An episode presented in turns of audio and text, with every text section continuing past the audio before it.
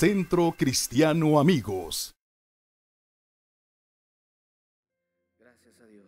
Quiero invitarle que cierre un momento sus ojos, incline su cabeza y que usted le diga en esta mañana, Señor, yo sé que tú tienes una palabra para mí.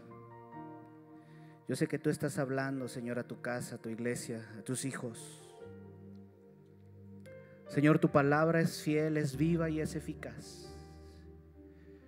Señor, y venimos aquí a este lugar, Señor, para adorarte, para bendecirte, pero también para escuchar tu palabra. Tu palabra que nos anima, tu palabra que nos conforta, tu palabra que nos sana. Y escucha esta palabra que Dios habla para su iglesia el día de hoy. Cuida, cuida Cuida. Sé diligente en cuidar tu comunicación conmigo.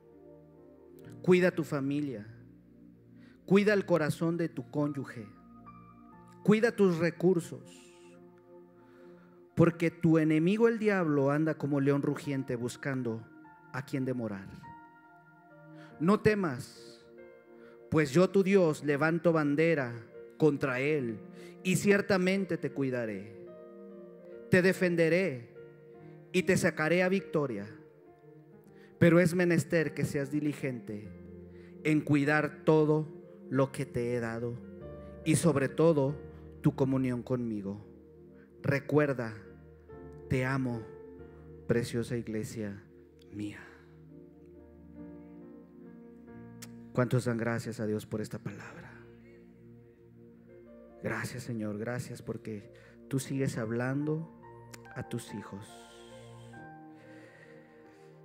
Quiero pedirle, por favor, que abra sus ojos, levante su cabeza y le dé un fuerte aplauso al rey porque Él es fiel, Él es maravilloso y Él sigue a través de los tiempos hablando, trayendo una palabra de ánimo y de exhortación para nosotros. Y quiero agradecer a Dios la oportunidad que me da de estar aquí al frente, de compartir su palabra. Quiero también agradecer y honrar la vida de nuestros pastores por la oportunidad que ellos me dan de compartir eh, en, este lugar. Y el día de hoy quiero, quiero eh, terminar rápido, quiero ser rápido. ¿Cuántos dan gracias a Dios por esto? Porque ya se hambre, ¿verdad? Quiero ser rápido, pero quiero ser puntual en entregar una palabra que Dios ha puesto, que el Espíritu Santo ha puesto en mi espíritu, el que yo te la comparta. Sabes, en la mañana eh, estuvimos eh, dándole gracias a Dios porque Él ha sido bueno a través de estos tiempos, a través de estos años que no han sido nada fáciles. El año 2021 ya pasó, ya se fue, pero tal vez quedamos marcados por muchas situaciones que pudimos enfrentar, por muchos conflictos que tuvimos, tal vez tuvimos pérdidas.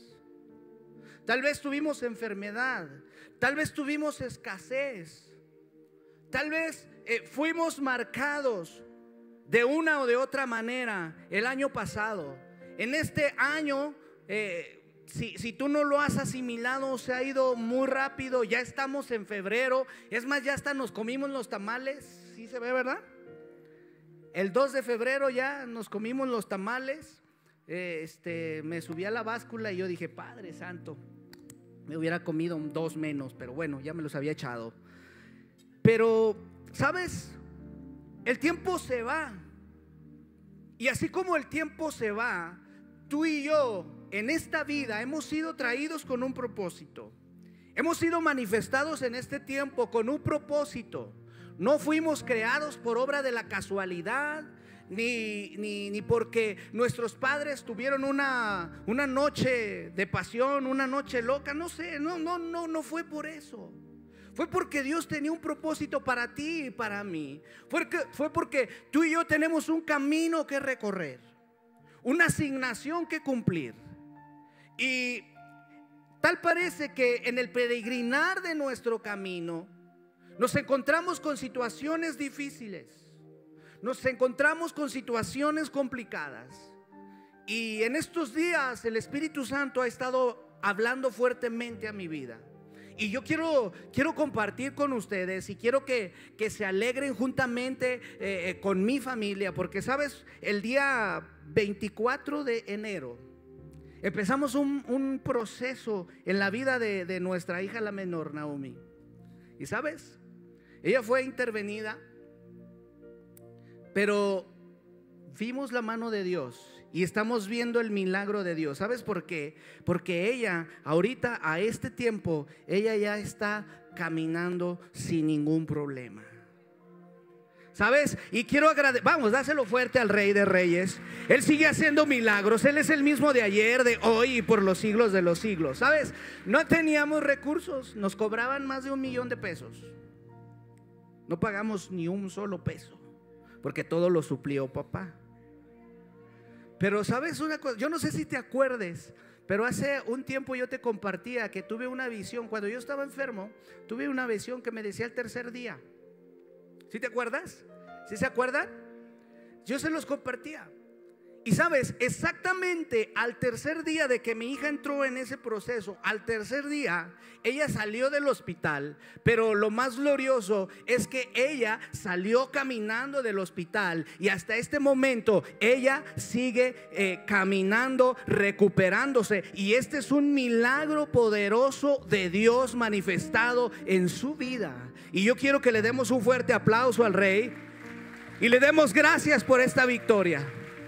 Yo sé que muchos, que toda esta iglesia estuvo clamando por la sanidad de mi hija. Estuvo orando la verdad que somos bendecidos de pertenecer a esta hermosa familia. No, no sabes, eh, no tienes idea cuántos mensajes nos mandaron, que, mensajes que nos animaban, mensajes que nos fortalecían, oraciones de día y noche, que mucha gente estuvo clamando juntamente con nosotros. Y te tengo noticias, Dios respondió y Dios sigue respondiendo, porque de Él es la gloria, de Él es el poder por los siglos de los siglos. Así es que dale fuerte ese aplauso al Rey de Reyes y Señor de señores. Él merece toda la gloria. Y hoy quiero compartir contigo algo que en esta situación el Espíritu Santo habló a mi espíritu. Y quiero que me acompañes a Hechos, Hechos capítulo 16, versículo 20, 16, perdón, al 26.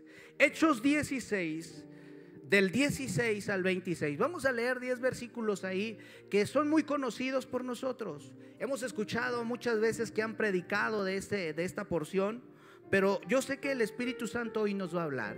Y mi tema en esta mañana, el título de este tema se llama No te detengas. ¿Cómo? Vamos, ayúdeme a predicar, porque cuando usted me ayuda termino más pronto. Así es que ayúdeme. No te detengas. ¿Ya lo tiene? Hechos 16, 16 al 26, voy a, utilizar la traducción Reina Valera. Eh, eh, esta traducción, la verdad que me gusta mucho y es clara la palabra de Dios. Dice así la palabra de Dios. Aconteció que mientras íbamos a la oración, esto habla de un camino, ¿cierto o no? ¿Sí? Habla de un trayecto.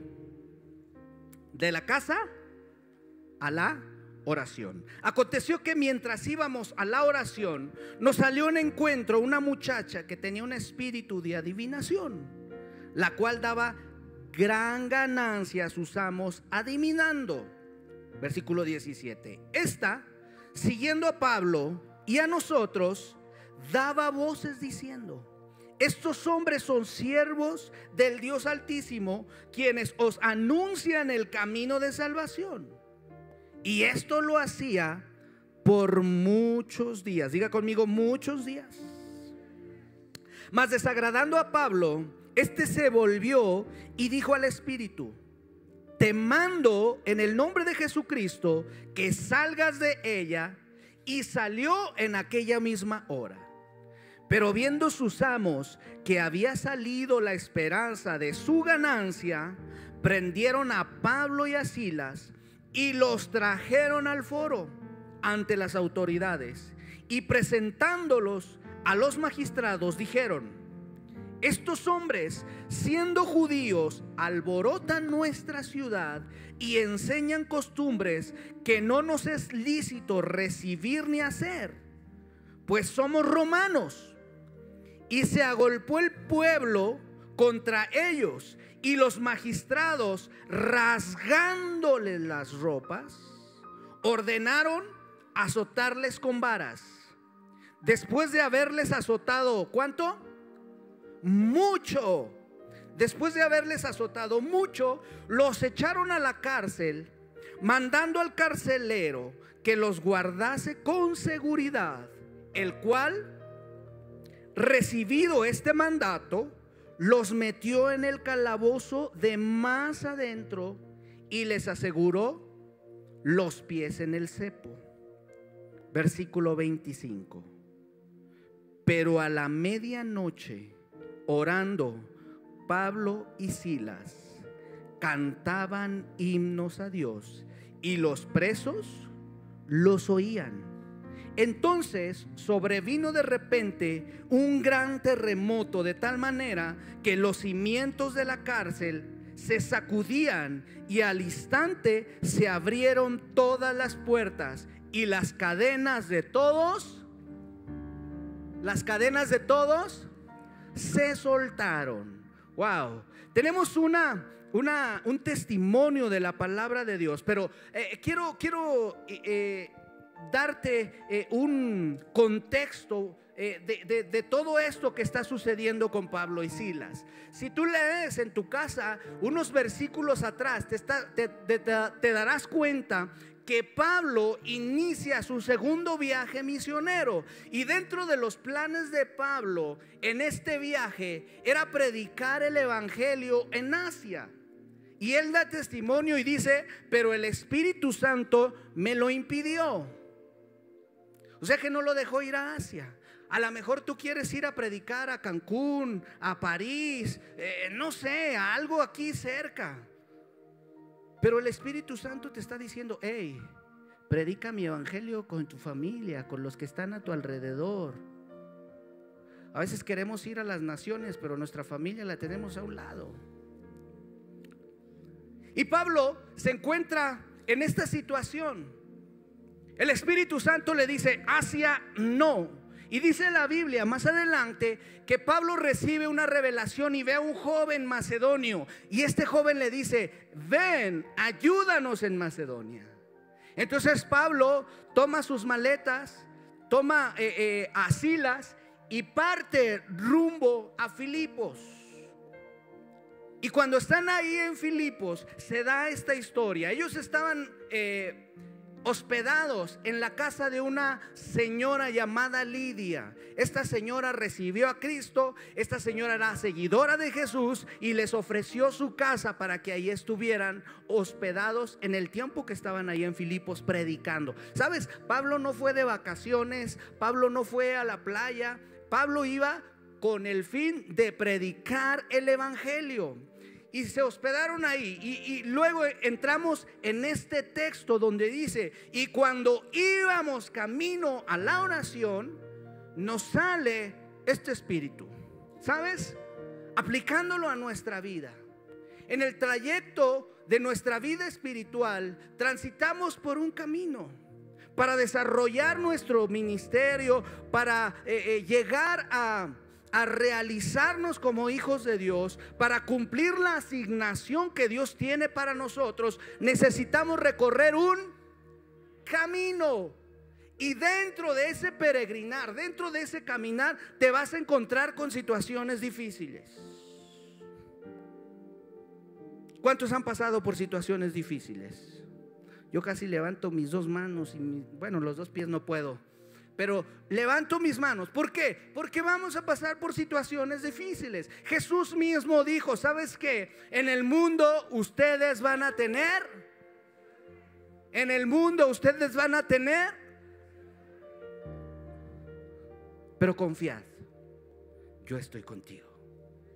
Yo he vencido al mundo. Y sabes, porque Él venció, ahora tú y yo somos más que vencedores. Dele un fuerte aplauso al Rey de Reyes.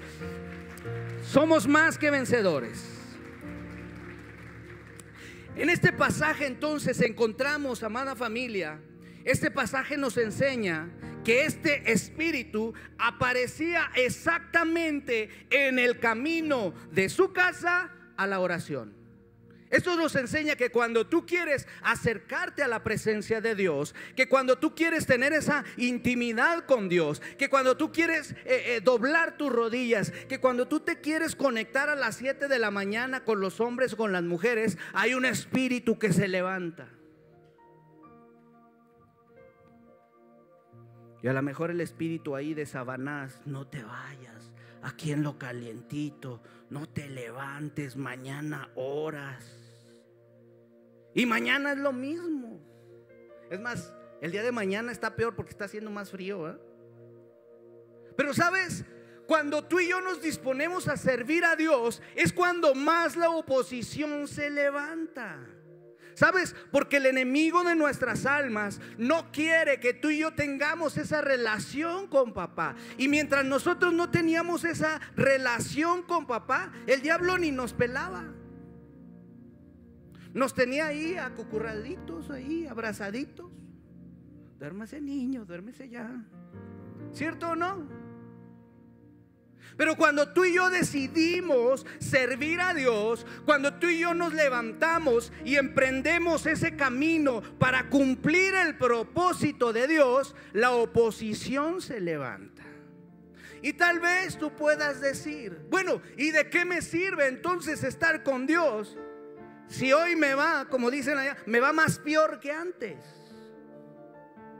Si voy a tener más problemas si voy a tener más dificultades? ¿De qué me sirve? Yo no sé si has eh, conocido a gente que ha dicho, ahora que estoy en Cristo me va peor que antes. ¿Sabes? Es que no estamos exentos de tener problemas. Si alguien te predicó un evangelio barato, si alguien te dijo que ibas a caminar en nubes de algodón y que todo iba a ser color de rosa, yo no sé por qué color de rosa, por qué no azul, por qué no morado, no sé, pero si todo iba a ser color de rosa, ¿sabes? Te mintieron. Porque Jesús mismo, te lo dije hace un momento, dijo, en el mundo ustedes van a tener aflicciones. Y tú y yo, amada iglesia, tú y yo como hijos de Dios, hemos sido creados, hemos sido diseñados para estar en una guerra continua. Por eso la Biblia es categórica. Por eso la Biblia nos habla y nos dice, hey, toma el escudo de la fe, toma la espada que es la palabra de Dios, ponte la coraza del Espíritu, ponte el yelmo de la salvación. ¿Sabes? Nomás para adorno. No, es porque tenemos una guerra.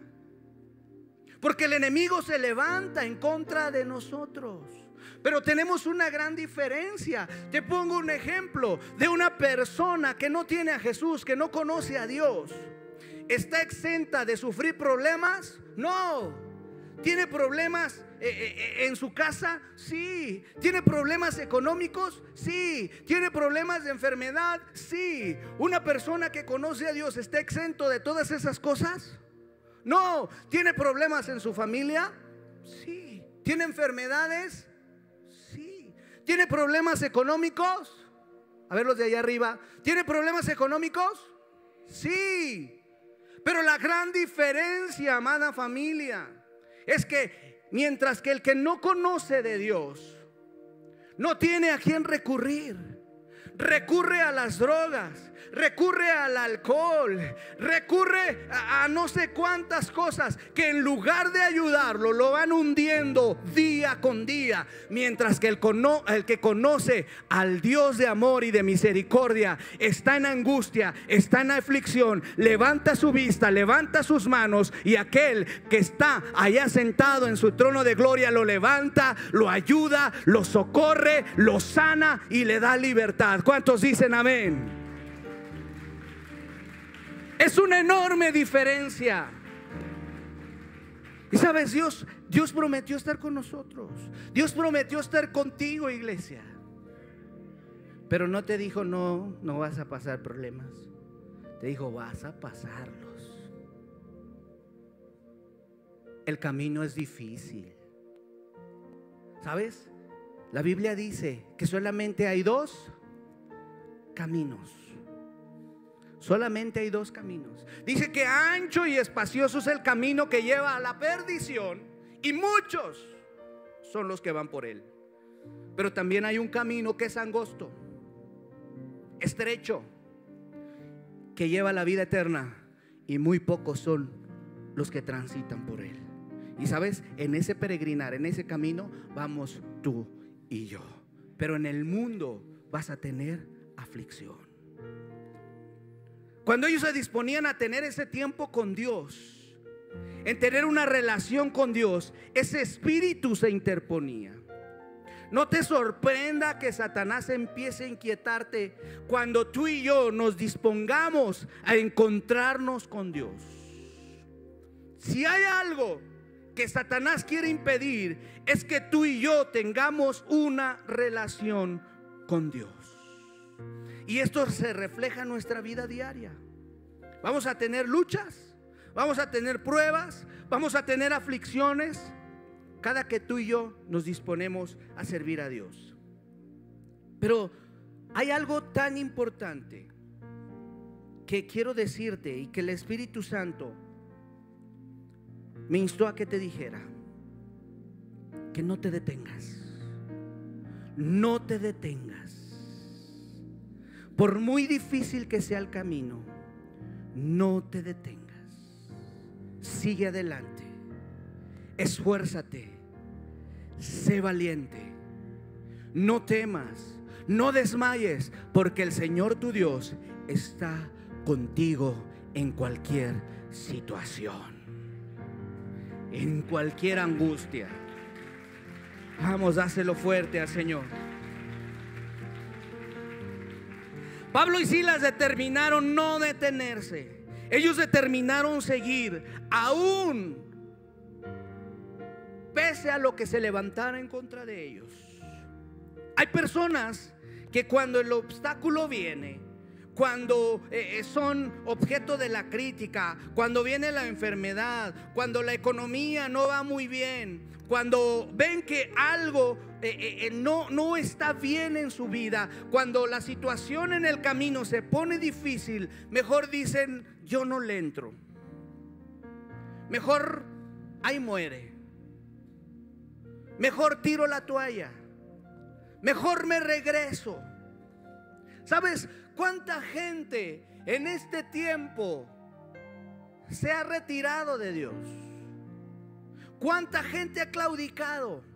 ¿Cuánta gente se ha regresado?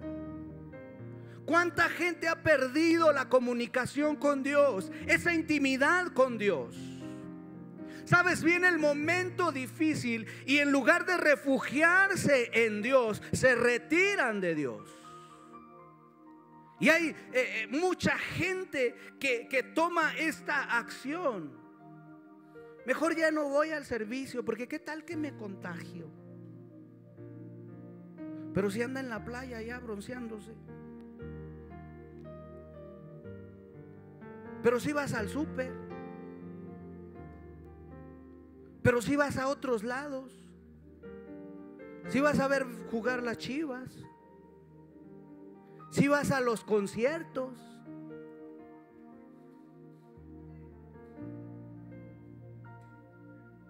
¿Sabes? Es tan fácil poder tirar la toalla. ¿Sabes? En nuestro peregrinar, amada familia, nos vamos a encontrar con situaciones difíciles. No es fácil, pero tenemos una gran recompensa. Y sabes, si fuera fácil, dicen que las cosas fáciles cualquiera las hace. Pero lo difícil es lo que verdaderamente vale la pena. Y sabes, cuando la gente dice es que eh, yo mejor ya no voy, yo mejor me quedo en mi casa, perdóname, perdóname. Yo les decía hace un momento en la mañana, eso se llama cobardía. Eso se llama cobardía. Y la palabra de Dios dice que el reino de los cielos sufre violencia y los violentos, los valientes, lo arrebatan. Sabes, esto no es de cobardes. Esto es de valientes. Y yo declaro en el nombre de Jesús que aquí hay una generación valiente, que aquí hay una generación que no se va a detener, que va a seguir y va a seguir, pese lo que pese, venga lo que venga, suceda lo que suceda, vamos a continuar en el nombre de Jesús. ¿Cuántos dicen amén? ¿Hay alguien valiente aquí que diga, yo no me voy a detener? Hay alguien aquí que diga, yo no soy de los que retroceden, yo soy de los que no se detienen, yo soy de los que avanzan. Resiste. Voltea con el que está a tu lado y dile, resiste. Aguanta. Resiste. La Biblia dice, resiste, resistid al diablo y él huirá. ¿Sabes? Que el diablo sea el que huya y no tú. Que el diablo sea el que salga corriendo y no tú. Que el diablo vea que tú vienes ahí caminando y diga, yo mejor me hago un lado, porque este es hijo de Dios y más grande es el que está con él. Vamos, dale un fuerte aplauso al rey. Vamos a tener aflicción. Y hemos escuchado muchas veces a nuestro pastor que él nos enseña y nos dice, para los hijos de Dios la oposición es un halago. Si no hay oposición es que no estamos avanzando, amados. Es que no vamos caminando. En lo que tú te dispones a caminar, te encontrarás con oposición. Tal vez estás pasando muchos problemas, muchas tormentas, tal vez estás peleando muchas batallas, pero esto solamente te llevará a ver la mano de Dios peleando a tu favor, porque no es con tus fuerzas, porque no es por tus méritos, es por su Santo Espíritu, es por medio de su poder y solamente esto te llevará a cumplir su propósito, esto te llevará a crecer tu fe en Dios Todopoderoso. Esto solamente te llevará a eso. ¿Sabes? Dios transforma la oposición en bendición. Dios transforma la oposición en bendición. Y yo declaro en el nombre de Jesús que lo que te está ocasionando ahorita, tus lágrimas que estás derramando, que estás sufriendo, que estás angustiado, el día de mañana será el causal, el motivo de tu gozo. Porque Dios la tempestad la, la cambia en calma. La oposición la cambia en bendición. Y sabes, el mismo que ha querido verte derrotado es el mismo que verá tu victoria. ¿Cuántos dicen amén? El mismo que quiso levantarse en contra tuya, el mismo que te quiso destruir, el mismo que quiso hacerte mal, es el mismo que te va a ver con la victoria en el nombre de Jesús. Si hay oposición, es porque más adelante está tu bendición. Recuerda, vamos en un camino. Cuando Pablo echó fuera aquel espíritu, aquel espíritu inmundo que se levantó en el trayecto de en ese camino, los amos de esta muchacha, dice la Biblia, que los echaron a la cárcel, los llevaron ante los magistrados y los azotaron con vara. Otra versión dice con varas de madera. ¿Te puedes imaginar cómo estaba la espalda de estos hombres? De Pablo y de Silas. Y leíamos hace un momento y decía, y los azotaron. O sea, no poquito. No como nuestras mamás, te voy a dar tres fajazos. No, eran mucho.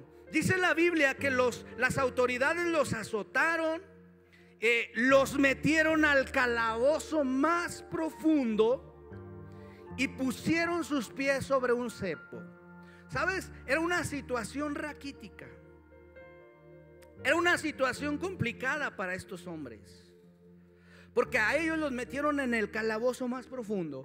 Y no eran las cárceles como hoy en día. No eran las prisiones como hoy en día. Eran hoyos, eran eh, eh, cavidades eh, debajo de la tierra, que no había luz, era sumamente húmedo. Y la persona que estaba ahí en ese, en ese calabozo tenía que hacer sus necesidades ahí porque no podía salir. Y no tenían señora de la limpieza. ¿Te puedes imaginar la situación tan raquítica? ¿Te puedes imaginar ahí ellos en ese calabozo donde les pasaban los roedores ahí por encima? ¿Te puedes imaginar a qué olía? Ahora, ponte a pensar, con la espalda destrozada y con todo ese agente de infección, ¿tú crees que estaban en un lugar cómodo? ¿Tú crees que tenían aire acondicionado? No. Estaban en un en una situación raquítica. Estaban en una situación donde era más fácil, escucha, era más fácil poder quejarse. Podían haberse quejado. Porque, ¿sabes? No los metieron a ese lugar porque hicieron algo malo. No los estaban eh, eh, castigando porque robaron. No los estaban castigando porque andaban delinquiendo. No. Los metieron a ese lugar, los azotaron por predicar, por hacer un bien, por liberar a una mujer de un espíritu maligno. ¿Y cuántas veces tú y yo, amada familia, nos pasa algo, nos hacen algo y es más fácil, es más fácil quejarnos que decir, no importa, yo voy a seguir adelante. No importa lo que me hicieron, yo voy a perdonar y voy a seguir adelante. Es más fácil quejarnos. Pero estos hombres tomaron la determinación que no les importaba lo que hubieran hecho con ellos. Lo que importaba era cumplir y extender el reino de Dios en esta tierra. ¿Sabes? Esto a mí la verdad que confrontó mi espíritu, confrontó mi corazón. Porque muchas veces tú y yo pasamos por mucho menos y nos quejamos y queremos eh, detenernos y queremos desviarnos del camino y decimos, no, ¿para qué voy? Si, si, ni siquiera eh, me saludan, ¿para qué voy? Si, si cuando yo necesitaba nadie estuvo ahí conmigo, ¿para qué voy? Si, si, bueno, tú ya sabes tanta cosa. Por mucho menos. Por mucho menos nos echamos para atrás. Porque el pastor no me saludó, porque no me habló. ¿Sabes? Creo que Dios está demandando en este momento hombres y mujeres valientes que estén dependiendo solamente de Él, que no les importe la situación alrededor, que no les em, importe los problemas que están a su alrededor, sino que digan, yo no me voy a detener, yo no voy a retroceder, yo voy a seguir adelante cumpliendo el propósito y el plan de Dios para mi vida. ¿Cuántos dicen amén? Es tiempo, iglesia, de levantarnos. Que no importa la situación. Ellos estaban ahí, encerrados. Ellos estaban tal vez desesperados. Porque cuántos de los que están aquí hemos pasado por situaciones complicadas y nos sentimos angustiados, nos sentimos desesperados, ¿cierto o no? ¿Tú crees que ellos no se sentían así? Y dicen, bueno, pues si por hacer el bien nos castigan. Ellos no dijeron, pues vamos a hacer lo malo para que valga la pena, ¿no? No, no dijeron esto. ¿Sabes? Porque ellos no buscaban la aprobación del mundo. ¿Sabes? El mundo no te va a aplaudir porque tú sigas a Cristo. El mundo no te va a aplaudir porque tú prediques a Jesús. El mundo no te va a aplaudir porque tú dobles tus rodillas y tengas comunicación con Dios. El mundo no te va a aplaudir porque tú vengas a la iglesia y sirvas a Dios. El mundo no te va a aplaudir porque tú diezmes y ofrendes. Pero no busques el aplauso del mundo. Busca la aprobación del Todopoderoso. No esperes la aprobación del mundo. Busca la aprobación del Padre. Así es que no te detengas. Sigue adelante.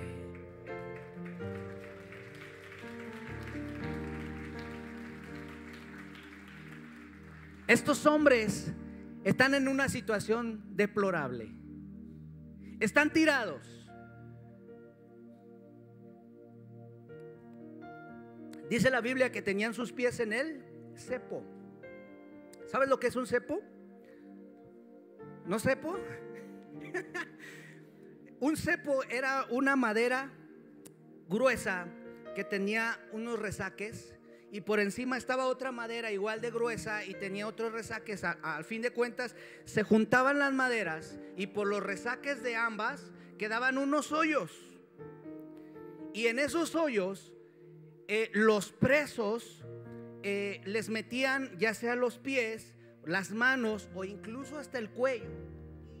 las maderas eh, las, las, unían y no, no había manera de salir de ellos. Ese era un cepo. ¿Sabes? Pero el cepo también era un instrumento de tortura. No creas que estaba cómodo. eh, investigando un poquito, el cepo romano lo que hacía era que separaba las piernas de los, de los que estaban ahí metidos.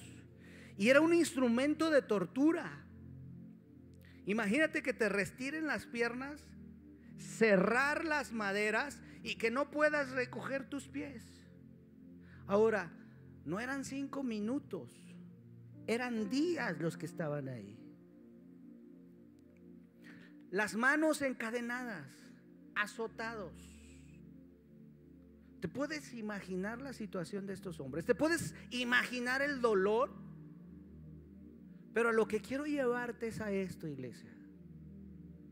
Leíamos hace un momento en el versículo 25, más a la medianoche, cuando todo estaba más oscuro, cuando todo estaba más denso, cuando la situación se complicaba más, dice la Biblia que estos dos hombres oraban. ¿Qué hacían? Oraban y cantaban himnos a Dios. ¿Sabes? Estos hombres no estaban en el mejor escenario. No estaban en la mejor situación. ¿Sabes? No estaba Marcos Witt ahí para amenizar el ambiente. No estaba Gilson ahí tampoco. Es más, no tenían pianista. No había todo esto, no había luces.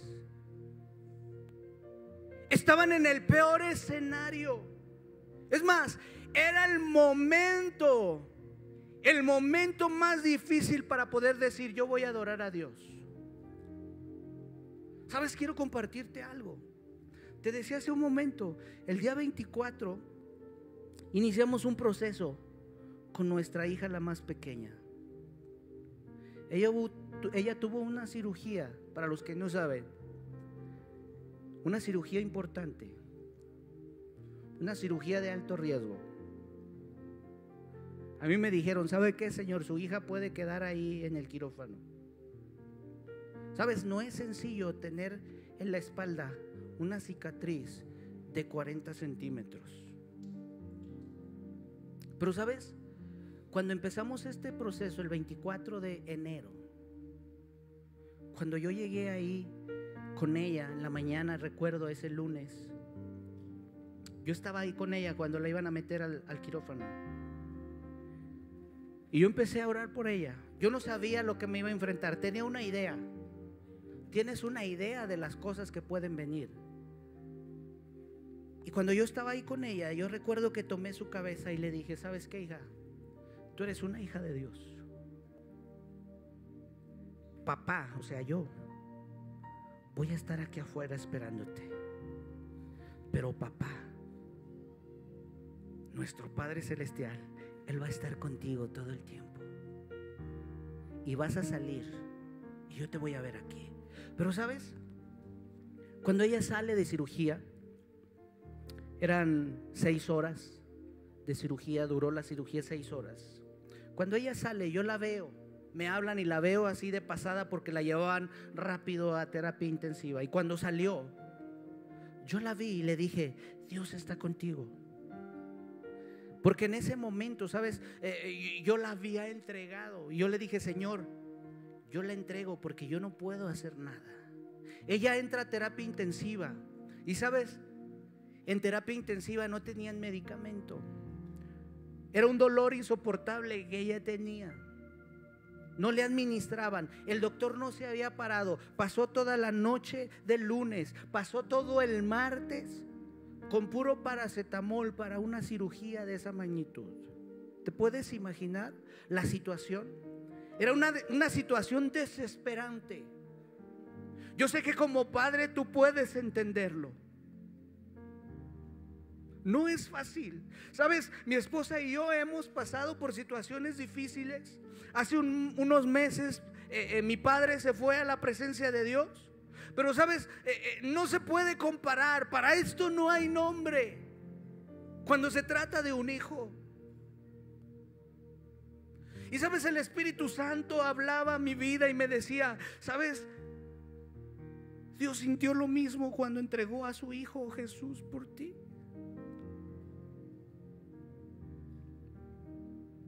Y pude entender un poquito del amor de Dios. Y sabes, cuando, cuando estábamos en esa desesperación, recuerdo que el martes en la noche, ya en la madrugada, mi esposa estaba con mi hija en el hospital, con Naomi. Yo estaba con, con mi hija Beli eh, eh, en un cuarto que habíamos rentado porque no queríamos separarnos de ahí. Y yo me acuerdo que me habla mi esposa y me dice, ¿sabes qué? Vamos a orar porque mi hija está mal. Y sabes, mi esposa les decía, dime qué le compro para que le administres. Y es que decía, es que el doctor no nos ha prescrito nada. No podemos administrarle nada. No podemos recetarle nada. Y mi hija se agarraba de los barrotes de la cama y temblaba de dolor. ¿Te puedes imaginar esta escena?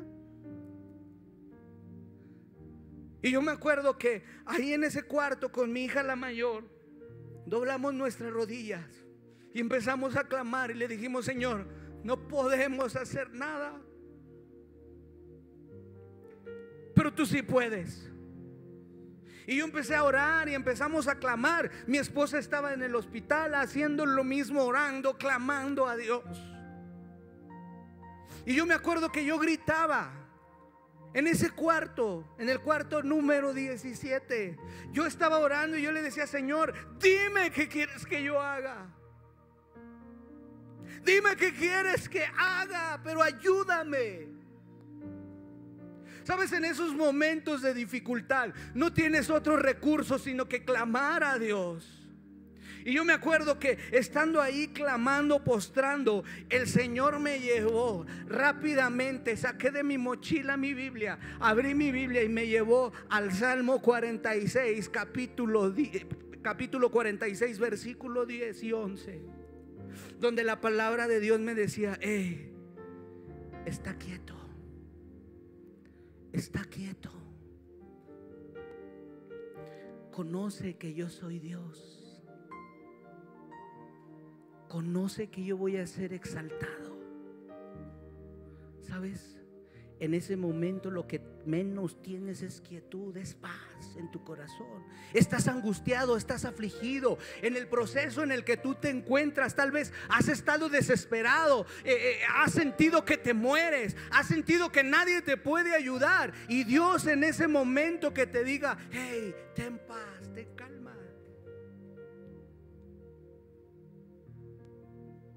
seré exaltado, dice el Salmo. Seré exaltado por todos los pueblos. En ese momento, amada iglesia, yo entendí. Y yo me acuerdo que le saqué una foto a ese pasaje y se lo mandé a mi esposa en ese mismo rato. Yo no sé qué horas eran. Y le dije, ¿sabes qué, amor? Lo único que tenemos es que adorar a Dios. Adorar a Dios. Y empezamos a adorar a Dios. Empezamos a decirle, Señor, tú eres santo. Señor, esta situación se ha salido de nuestras manos, está en tus manos. Obra tú. Descansamos en ti. Y empezamos a adorar a Dios. Amada familia, ese fue el martes en la madrugada. En cuanto nosotros empezamos a adorar a Dios, el ánimo de nuestra hija cambió. Y para el miércoles a las 8 de la mañana me habla mi hija y me dice, papá, mamá, vénganse porque están dando de alta a mi hermana. Vamos, dáselo fuerte. Dáselo fuerte a Dios.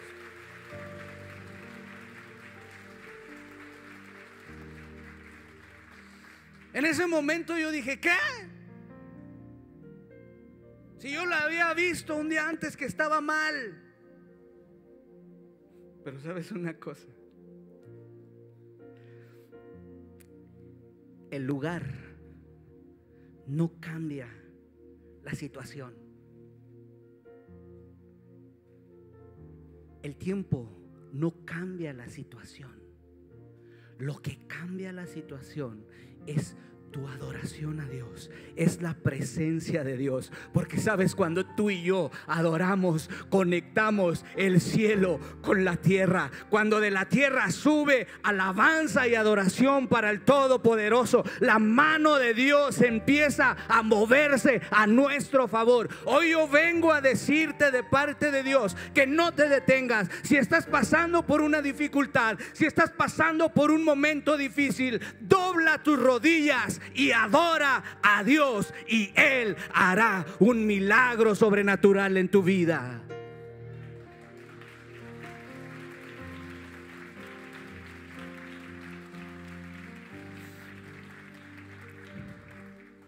Pablo y Silas comenzaron a adorar, ahí golpeados, ahí en ese calabozo oscuro, ahí en ese calabozo helado ahí eh, eh, sujetos de, de, pies y manos. Tal vez la situación te ha tenido encarcelado, tal vez te sientes encadenado, pero sabes una cosa, adora a Dios.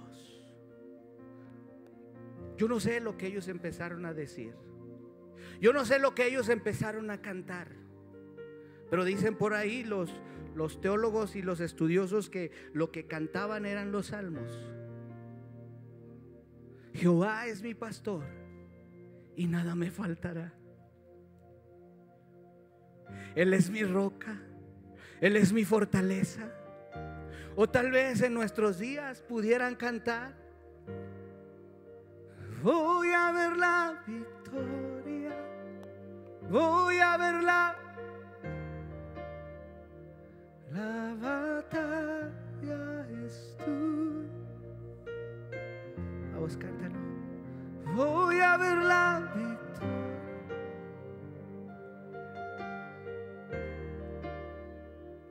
La batalla. ¿Sabes por qué no es con tus fuerzas? No es con tus manos. No es por tu intelecto. Es por el poder de Dios. Es por el poder de Dios.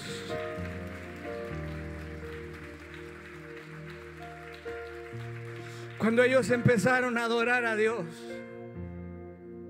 ahí en esa situación difícil, sabes, esta canción es una gran verdad. Porque yo te decía hace un momento, ellos entendían que todo lo que venía de parte del enemigo, del enemigo, de ese espíritu que se levantaba en contra de ellos, sabes, más adelante Dios lo iba a cambiar para su bien. Y a no cantamos que todo lo que viene del enemigo lo transformas para bien. que viene del enemigo lo transformas. Vamos, decláralo. Creo que lo puedes decir con fe. Aún en esa situación donde tú te encuentras, que estás llorando, que estás afligido, que estás angustiado, que tienes pérdida, aún esa situación más difícil, Dios la cambia para tu bien. Todo lo que viene del enemigo lo transforma Dios para bien. Ellos estaban ahí encarcelados y ellos entendían, ellos sabían que estaban en esa situación. Pero que esa situación no era su fin, sino que era el medio que Dios estaba utilizando para levantarnos y llevarlos a cumplir la asignación y el propósito de Dios para su vida. Sabes, cuando tú y yo entendemos estas cosas, amada familia, no hay nada que nos detenga. Por muy grande que sea la situación, por muy grande que sea la dificultad, nada ni nadie te va a detener. Porque tu confianza y tu vista no está a tu alrededor. Tu confianza y tu vista está en el Todopoderoso que nunca te va a dejar, que nunca te va a dejar, que nunca te va a desamparar.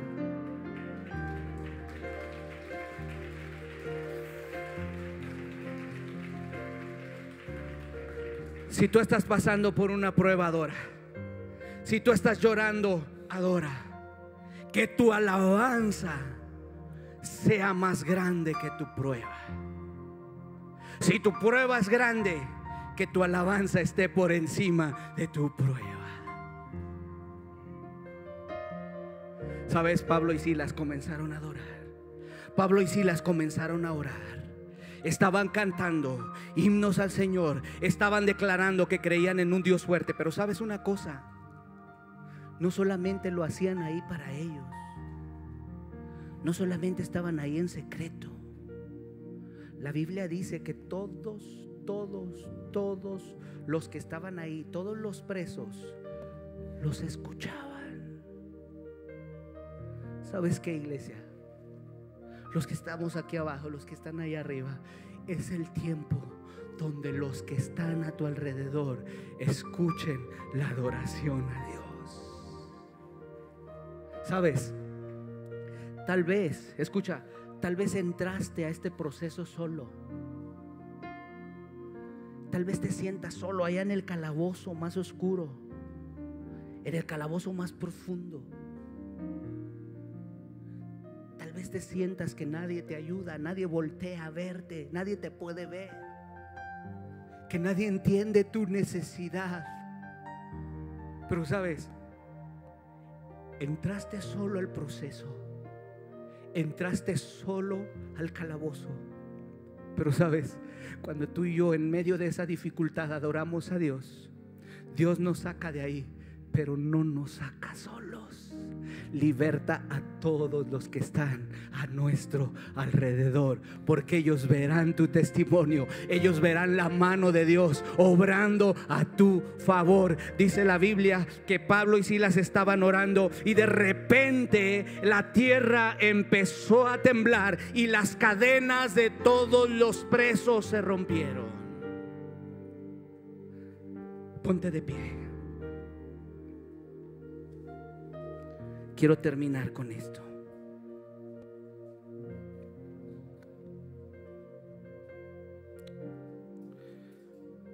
No te detengas. ¿Sabes?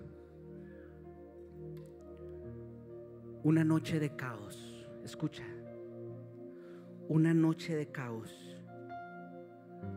terminó en una noche de salvación. Porque dentro de esos presos estaba un carcelero. Que en el momento que él vio que hubo esa libertad, que las puertas de la cárcel se abrieron, que las cadenas se rompieron. Que no se vienen los músicos, vénganse. Que en el momento en que eh, las cadenas se rompieron, él toma su espada y dice la Biblia que estaba a punto de matarse. porque él respondía con su vida por cada uno de los reos que estaban ahí. Y cuando estaba a punto de, quitarse la vida, Pablo le grita y le dice, ¡Hey, detente! No te hagas daño, todos estamos aquí. ¿Sabes qué pasaría en una cárcel si se abrieran las puertas? Salían los presos corriendo, ¿no? Pero, ¿sabes? En esa cárcel, ahí estaban todos, ¿sabes? Porque estaba una atmósfera del poder de Dios. Estaba una atmósfera diferente. Y este hombre cae de rodillas y dice, varones, ¿qué puedo hacer para ser salvo? Y Pablo se levanta y le dice, ¿sabes? Cree en el Señor Jesús y serás salvo tú y toda tu casa.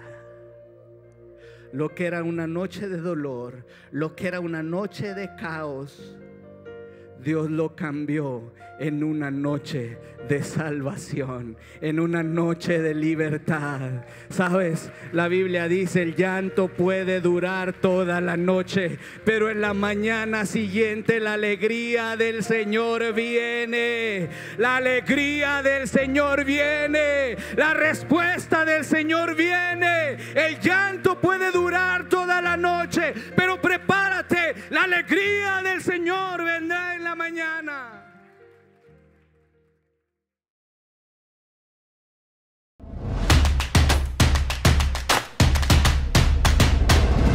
Centro Cristiano Amigos.